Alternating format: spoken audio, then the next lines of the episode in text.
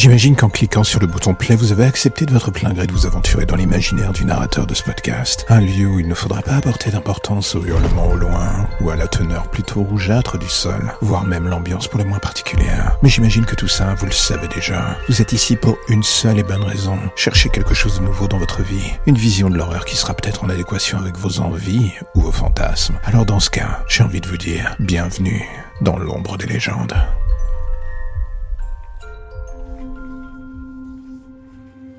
Imaginez qu'un soir en rentrant de votre soirée, à mi-chemin entre la gueule de bois et le sommeil que vous espériez réparateur, et puis d'un coup plus rien, sauf cette odeur bizarre dans vos narines, et ce sentiment que quelqu'un derrière vous est présent et vous bloque la tête, quand vous rouvrez les yeux, quelques heures plus tard, l'atmosphère n'est plus du tout la même, fini le métro, vous êtes dans un sous-sol absolument dégueulasse, au loin justement, vous entendez des bruits qui vous font penser qu'une station n'est pas loin pourtant ou une voie de garage pour les trains, vous ne le savez plus.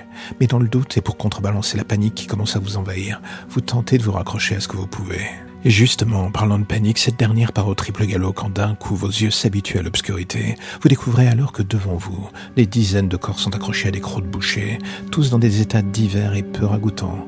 Vous êtes pris au piège, et c'est alors que vous réalisez que vous êtes enchaîné au sol, pas la moindre option pour fuir. Il va falloir faire preuve d'intelligence et de courage. Mais le souci, et là personne ne peut vous en vouloir de ressentir cela, c'est que vous n'êtes pas du tout dans un film. Vous n'êtes pas un super-héros qui va briser ses chaînes et trouver un moyen de s'enfuir, non. Vous êtes un monsieur tout le monde dans un charnier. Vous venez de vous pisser dessus et votre rythme cardiaque est en panique, tout comme vous d'ailleurs. Vous ne savez pas quoi faire. Et ce qui vous fout en l'air, encore plus d'ailleurs, c'est le fait de ne pas contrôler cette petite voix qui ne cesse de vous hurler dans l'oreille. Tu vas mec. La vérité, c'est que vous n'avez pas envie de finir là, comme ça. Vous n'aviez pas prévu une fin aussi merdique. Mais alors que les minutes passent, ce qui vous rend encore plus fou, c'est justement que rien ne se passe. Vous êtes seul, avec juste ces dizaines de cadavres pour vous tenir compagnie. Votre esprit est en fusion, vous essayez de voir les scénarios possibles pour fuir. Mais la vérité, c'est que rien n'est viable. Et ce qui vous rend encore plus fou dans ce merdier, c'est que l'homme ou la chose qui vous a conduit ici n'est pas là. Il ne revient pas. Mais soudain, sous un corps, quelque chose vous apparaît. Une chose qui brille dans l'obscurité. Vous tentez de vous approcher pour voir. C'est le bout d'une lame, comme si le boucher l'avait cassé en démembrant les corps. Et là, vous vous dites que c'est peut-être le seul moyen de vous enfuir, en essayant d'attaquer vos chaînes avec cela. Et le moins qu'on puisse dire, c'est que vous y mettez du cœur à l'ouvrage, tout part dans la bataille, mais soudain la lame dérape. Et là, d'un coup, elle vous entaille. La douleur est fugace mais vive. Et vous priez pour que ça soit superficiel. Mais il ne faut pas plus de quelques secondes pour que vous compreniez en voyant le torrent de sang s'échappant de votre poignet que vous avez profondément merdé. Désormais, vous n'êtes plus que de la panique à l'état pur. Vous luttez contre vous-même pour ne pas sombrer. Cautériser la plaie Impossible. Arrêter le saignement Ça va être compliqué. Vous vous faites un garrot tant bien que mal, mais ça n'arrête pas. Vous faites pression, mais vos forces vous abandonnent. La plaie est profonde. Votre vie vous coule dessus au sens propre comme figuré d'ailleurs. Et d'un coup, c'est le blackout. Une petite voix vous dit que vous allez mourir. Et cette fois-ci, vous l'écoutez en fermant les yeux. En les rouvrant bien plus tard, vous vous demandez si vous êtes toujours vivant ou mort, paradis ou en enfer. Une lumière vous aveugle. Impossible de définir ce qui vous entoure. Tout ce que vous entendez, c'est ce bruit, on dirait celui d'une scie. Vous tentez de bouger, mais votre corps ne répond plus, et là, d'un coup, la lumière se déplace lentement pour laisser apparaître un visage au-dessus de vous. Celui d'un homme avec un masque de chirurgien. Vous ne voyez que ses yeux, et on va être honnête, ces derniers respirent le mal à l'état. Vous remarquez qu'il porte une blouse d'opération. Cette dernière est tachée de sang du sol au plafond, et il ne vous faut pas longtemps pour comprendre que c'est le vôtre. L'homme vous regarde une dernière fois et vous remet la lumière dans les yeux. Vous entendez à nouveau ce bruit de scie. Vous ne ressentez pas la douleur, mais vous savez ce qu'il fait. Il est littéralement en train de vous extraire vos organes. Vous êtes un sac de pièces détachées qu'il va vendre au plus offrant. La dernière chose que vous vous direz avant de mourir est que vous auriez peut-être dû écouter cette intuition qui vous disait de ne pas aller à cette fête ce soir. Soyez sûrement toujours vivant du coup. Dommage. La lumière au bout du tunnel, voilà ce qui vous ramène enfin vers votre petite existence si tranquille. Plus d'ombre, plus d'histoire ou de légendes bizarres. Juste le quotidien qui revient frapper à votre porte en attendant de replonger d'ici demain matin vers de nouvelles zones pour le moins sombres. Vous avez déjà envie de revenir, je le sais. Mais patientez. Chaque chose en son temps.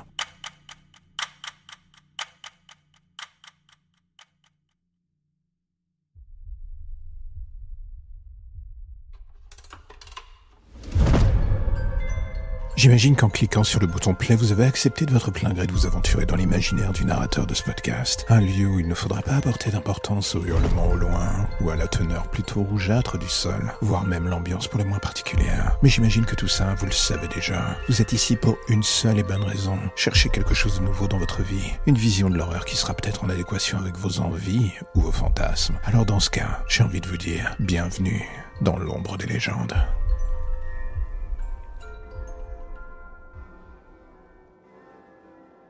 Bonjour à vous, chers parents. Je me permets de vous écrire après vous avoir vu à la télé. Il est vrai que ces derniers temps, vous avez eu un temps d'antenne plus ou moins massif, et je pense que j'en suis en grande partie la cause. J'ai vu vos larmes, j'ai vu vos sanglots et vos appels à l'aide, vos demandes pour que l'on vous rende votre fille, et qu'on ne lui fasse pas de mal surtout.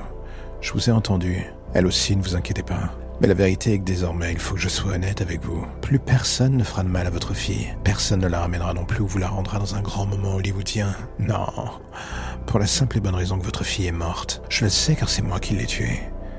Et je voulais juste partager tout cela avec vous, ou la police qui écoutera sûrement cet enregistrement. Il faut bien que je sois honnête avec vous. Votre petite Lucie était une battante et c'est ce que j'ai toujours aimé chez elle. La fougue de son jeune âge, elle y a cru jusqu'au bout en se disant qu'il y aurait forcément une chance pour qu'elle s'en sorte, que la police allait finir par arriver et me tuer pour la sauver. Je vais être honnête, j'admirais son envie de vivre. Mais à vrai dire, ce qui me faisait plus saliver chez elle, c'était quelque chose de plus organique, si vous voyez ce que je veux dire. Je vais pas vous mentir. Vous connaissez mon pédigré. La police a dû certainement vous parler de moi et vous dire que j'étais le principal suspect dans l'enlèvement de votre fille. Le boucher de Paris. Je n'ai jamais aimé ce nom mais on ne peut pas nier qu'il était bien en rapport avec le cœur de cible de mon métier, ou ma passion. J'aime la viande fraîche, et encore plus quand celle-ci vient d'une victime aussi jeune que votre fille. C'est là qu'elle est meilleure. C'est d'ailleurs pour ça que je voulais partager avec vous ce récit. Je voulais vous remercier d'avoir créé une chose aussi délicieuse que votre fille. Si seulement vous aviez pu ressentir le plaisir que j'ai pris en découvrant la texture de sa chair. Même quand j'ai découpé sa jambe lambeau par lambeau, elle a continué de se battre, elle voulait vivre. Sa rage dans ses yeux n'avait d'égal que la délicatesse de sa viande. Votre fille était une véritable œuvre d'art, au sens moral aussi bien physique d'ailleurs. Et pour tout cela, je tenais encore une fois à vous remercier de l'expérience que vous m'avez fait vivre au travers d'elle. Je sais pas si celle que je lui ai offert en retour était du même niveau, mais je sais que ça laissera une trace dans votre esprit. Il n'y a rien de pire que de ne pas savoir comment son enfant était morte. Maintenant vous savez. La vôtre elle est morte en hurlant alors que je la saignais vivante. Elle m'a supplié de ne pas la tuer à la fin, de la laisser vivre, qu'elle ne dirait rien. Mais vu l'état dans lequel elle était à ce moment-là, je crois que je lui ai rendu un service en lui tranchant la gorge. Son sang se mariait parfaitement à sa viande. Tout cela lui donnait une saveur si délicieuse, un parfum de jeunesse si j'ose dire. En gage de ma reconnaissance pour tout cela, je me permets de vous laisser une indication de l'endroit où se trouve la dernière pièce intacte de votre fille, sa tête. Je voulais qu'au-delà de savoir ce qu'elle a enduré avant de mourir, vous puissiez avoir au moins un souvenir d'elle, ce afin que mes paroles ne cessent de vous revenir en tête encore et encore et toujours à chaque fois que vous reverrez son visage. Ne vous inquiétez pas, j'ai fait en sorte que tout cela reste aussi pur qu'elle ne l'était avant notre rencontre. Oh, et avant que j'oublie, Lucie m'a beaucoup parlé de sa petite sœur, Sarah. Si vous saviez comme j'ai hâte de la rencontrer.